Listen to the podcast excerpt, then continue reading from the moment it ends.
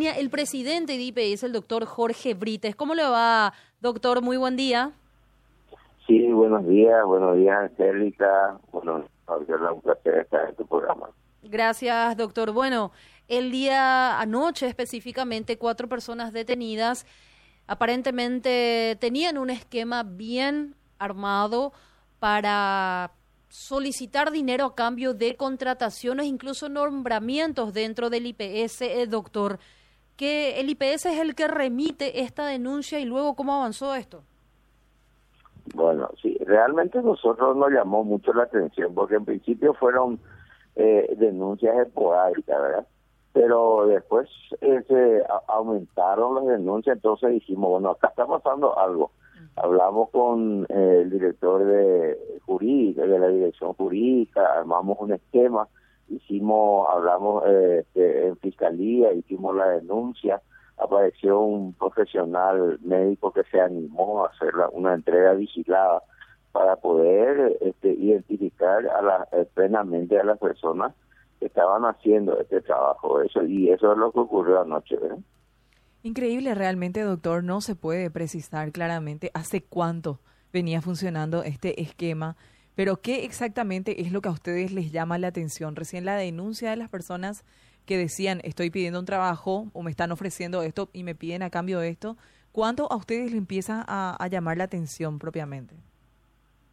Y cuando se hace, se hace mucho más, es cuando aumenta el volumen de las personas eh, que denuncian ese hecho, ¿verdad? Porque en principio pensamos de que eran eh, cuestiones esporádicas, algo así, porque el que firma desde que yo asumí la, administración del Instituto de Previsión Social, no firmó todavía un solo contrato, ¿verdad? Eh, eh, y, este, que tiene que firmar los contratos es el presidente, o sea, yo, ¿verdad? Y, como como eso se estaba haciendo, se estaba haciendo, dijimos, bueno, acá hay o una hay funcionarios implicados. Bueno, pues, tomemos esto con mucha prudencia, con mucha con mucha este, con, con mucha reserva, hagamos la denuncia y bueno, y vemos que es lo que resulta. Y bueno, y ahora estamos esperando ya el resultado de las investigaciones de Fiscalía. Doctor, ¿quiénes le hacían llegar estas denuncias y qué le decían? Que alguien le estaba pidiendo dinero, ¿cómo era la denuncia?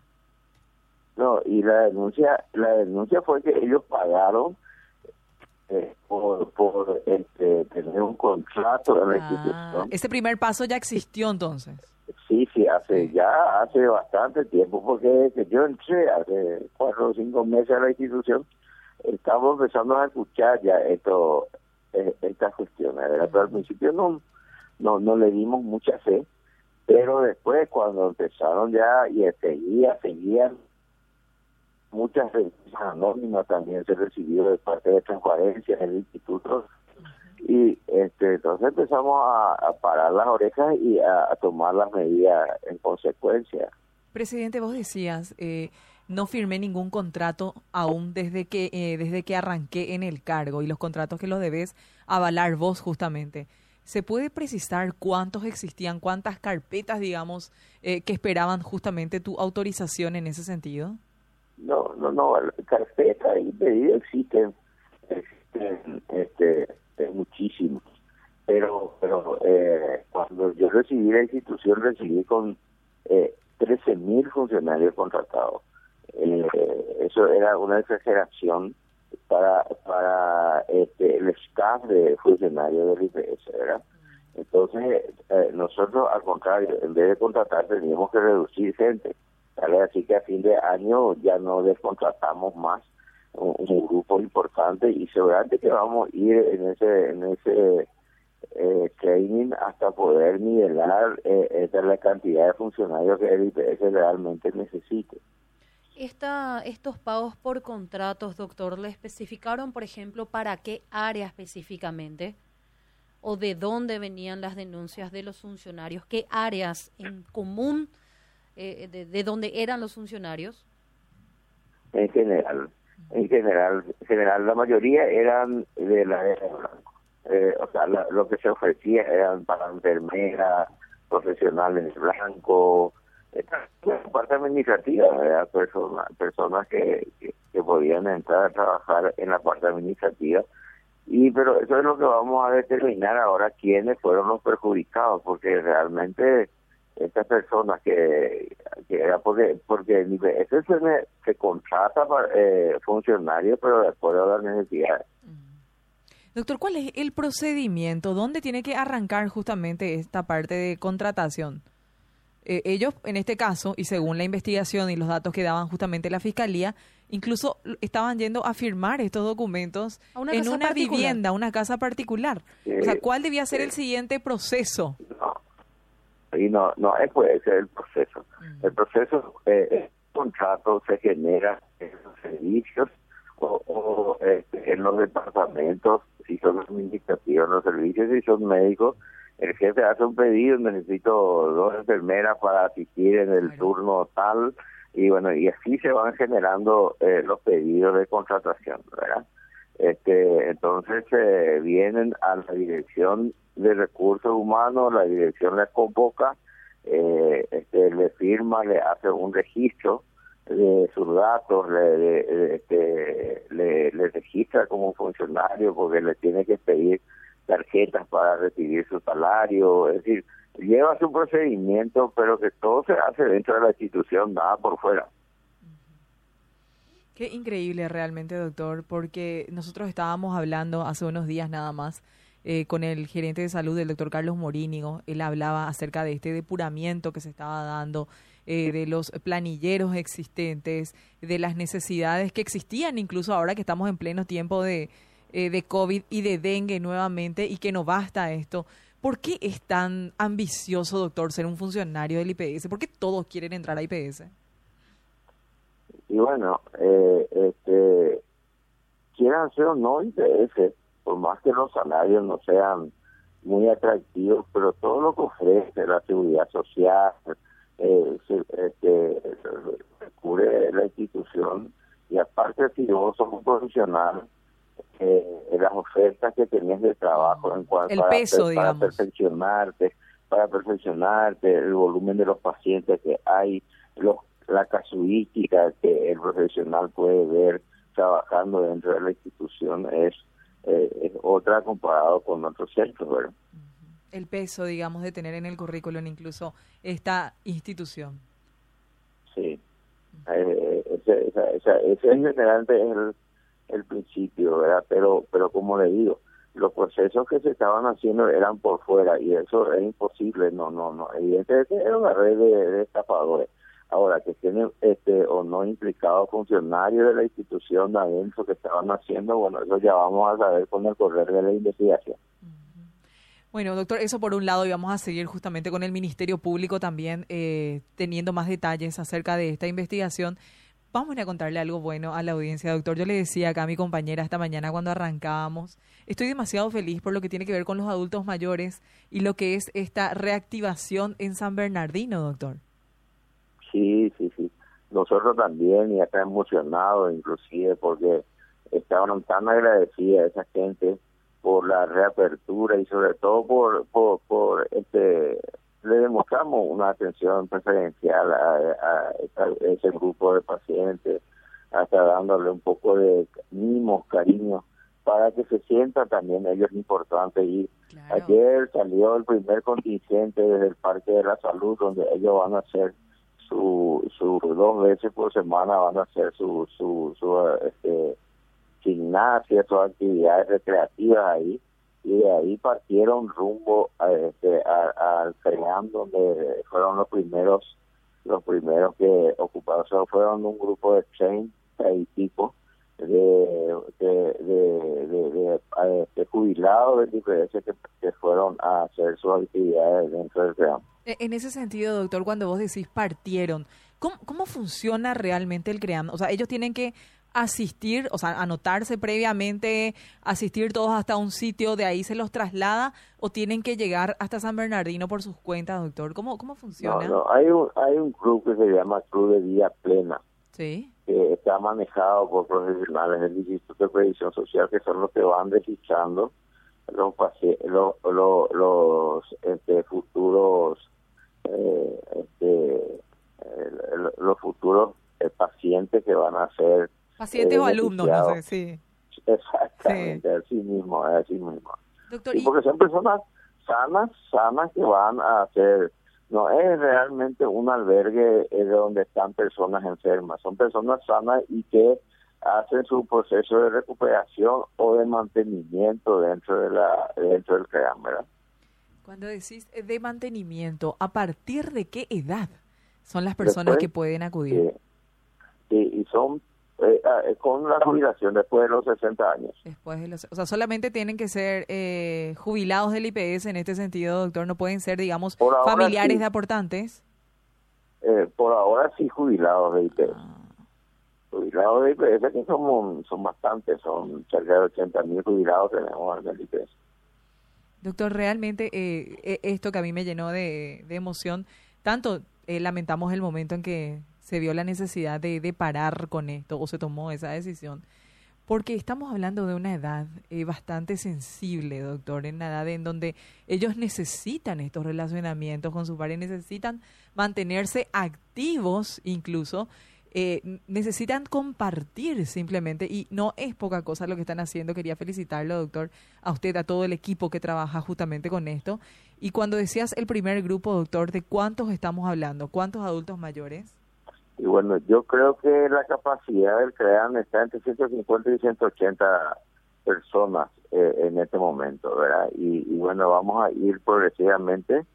Eh, hay que tener en cuenta que también hay que esperar el presupuesto para ir para ir viendo, hay que este, ver el personal, el recurso humano, la parte de logística, es decir, hay, hay cuestiones que hay que ir viendo que tampoco podemos llevarle y, sin, tener todo eso previsto. ¿eh?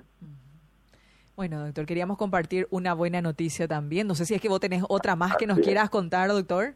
No, y, y, contarle que también hace eh, menos de un mes se inauguró la Casa del Ciudadano de Oro, le llamamos, en donde sobre la Avenida Marisa López, ahí en Fernando de la Mora, también para ellos donde tienen atención médica eh, este, especial para ellos, ¿verdad? Eh, en, todas las especialidades y es este, va en un horario de las 7 de la mañana hasta las 6 de la tarde donde ellos pueden ir, concurrir, hacerse análisis, hacerse atención odontológica, pedir tratamiento de, de, especialistas este, que le cuiden la salud. Es decir, estamos también apuntando hacia ellos Estamos construyendo el hospital eh, pediátrico, eh, ampliando el hospital pediátrico donde vamos a hacer una atención integral al, adulto mayor. Es decir, estamos eh, también no nos olvidamos de nuestros jubilados.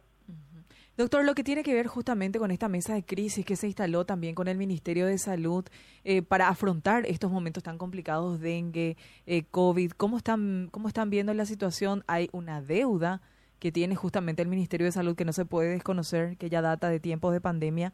Eh, pero quería saber en ese sentido cómo vienen justamente las conversaciones. No, estamos, eh, eh, en cuanto a la parte operativa, estamos trabajando muy bien con la de ministra.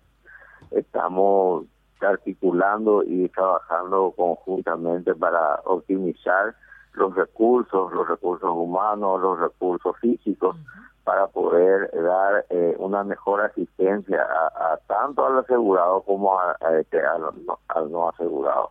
Eh, también en esta semana habilitamos en forma oficial, por ejemplo, conjuntamente con el Ministerio, la, la, el operativo verano, donde eh, tenemos guardias de 24 horas para todas las emergencias médicas que ocurran dentro de esa ciudad de la nieve porque sabemos que eh, concurren muchos asegurados y no asegurados a pasar sus vacaciones y bueno también estamos preocupados por eso y tenemos un muy buen servicio que tuvimos recorriendo el día lunes justamente donde tenemos ambulancia 24 horas y tenemos hasta un transporte aéreo en caso de que haya algún paciente eh, más complejo. Doctor, aprovechando ya que lo despertamos, que lo hicimos madrugar. Bueno, eh, también el día de ayer dieron a conocer un comunicado en donde el, IPS establece la obligatoriedad del uso de tapabocas. Ahora entender, eh, ¿no se usaba luego tapabocas? ¿Era esto una, a criterio del personal de blanco, de los pacientes? ¿Por qué ahora se retoma esta obligatoriedad y cómo funciona? Bueno, eh, a, eso por el aumento de las enfermedades, eh, sobre todo el COVID, ¿verdad? El COVID que está haciendo uso de repelente también. Estamos este, eh, insistiendo con eso, con el que la gente se, que use el repelente por el tema del dengue, pero sí la obligatoriedad del tapabocas y el lavado de manos, que fue este, una medida demasiado importante en la época de la pandemia, ¿verdad? Que ahora está recrudeciendo el tema del COVID, entonces estamos recomendando y este, a nuestros pacientes y a nuestros funcionarios obligando al, uso de vuelta de esos elementos que son tan importantes para estos casos. Los pacientes que vayan a cualquier establecimiento del IPS no van a ingresar si no tienen tapabocas. ¿Es así la medida?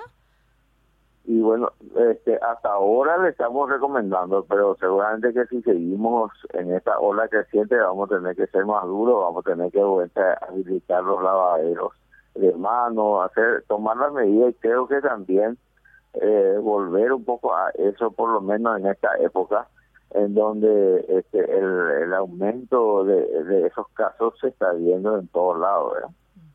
Justamente al respecto de los tapabocas, nada más, doctor. Mira, por lo general me toca asistir con mi familia al IPS 12 de junio, que tiene una instalación preciosa, lo digo dicho sea de paso, y una atención médica de primer nivel realmente. Pero cuando me toca ir, casi siempre es en el sector de urgencias, doctor, y es al momento y me fijo y no tengo un tapabocas ni en mi cartera ni en mi ni en el vehículo. ¿Existiría la posibilidad de facilitar a los asegurados eh, tapabocas, doctor, digamos, esto significa un presupuesto mucho mayor, digamos, al ingresar al menos en esa, en esa zona. Urgencia por lo general es algo que no estás previendo, digamos, irte justamente al hospital. Sí, claro, ¿no? Eh, realmente es una sugerencia interesante la que me estás dando. Yo creo que podemos ese, eso este, tomarlo como un, como un compromiso institucional. Eh, pero yo creo que la gente se va a ir acostumbrando, así como se claro, acostumbramos. en, algún momento nos acostumbramos, doctor, y eh, eh, insisto con lo mismo. Lo que pasa es que, lo que, pasa es que ahora nomás todavía estamos un poco de repente queremos hacerlo, pero yo a mí mismo me pasa, de repente me voy a la gran flauta, me olvidé mi Exactamente. eso, eso, ese le pasa a la mayoría, pero vamos a ir acostumbrándonos, yo, yo creo que vamos a, más eh, temprano que tarde, vamos a volver a tener esas costumbres muy buenas, ¿eh? Definitivamente, doctor. Yo creo que sí. Mientras tanto, me parece que sería un músculo importante también para, para el IPS, al menos el área de urgencias. Te digo, a veces te sucede que estás por la calle o ocurre una emergencia. Días atrás me tocó observar un niño que llegaba eh, con una fractura a la urgencia pediátrica justamente del 12 de junio y yo le observaba a la madre desesperada porque no podía ingresar porque no tenía un tapaboca, que todos los que estábamos presentes empezamos a buscar un tapaboca para que pueda entrar hasta su hasta su hijo que estaba siendo atendido allí. Nada más eh, es la sugerencia, doctor, y como le decía, urgencia por lo general es algo que no se planifica, ¿verdad? Exactamente, así vamos a tomarlo, esta sugerencia tuya como algo como algo nuestro para darle también un poco más de asistencia así a nuestra, a nuestra gente. Un fuerte abrazo, doctor. Gracias por este tiempo. Al contrario, a las órdenes, un saludo para ustedes. Hasta luego, doctor Jorge Brites, presidente de IPS. Aprovechamos y le hablamos ya de un picadito de muchas cosas. A mí me encantaría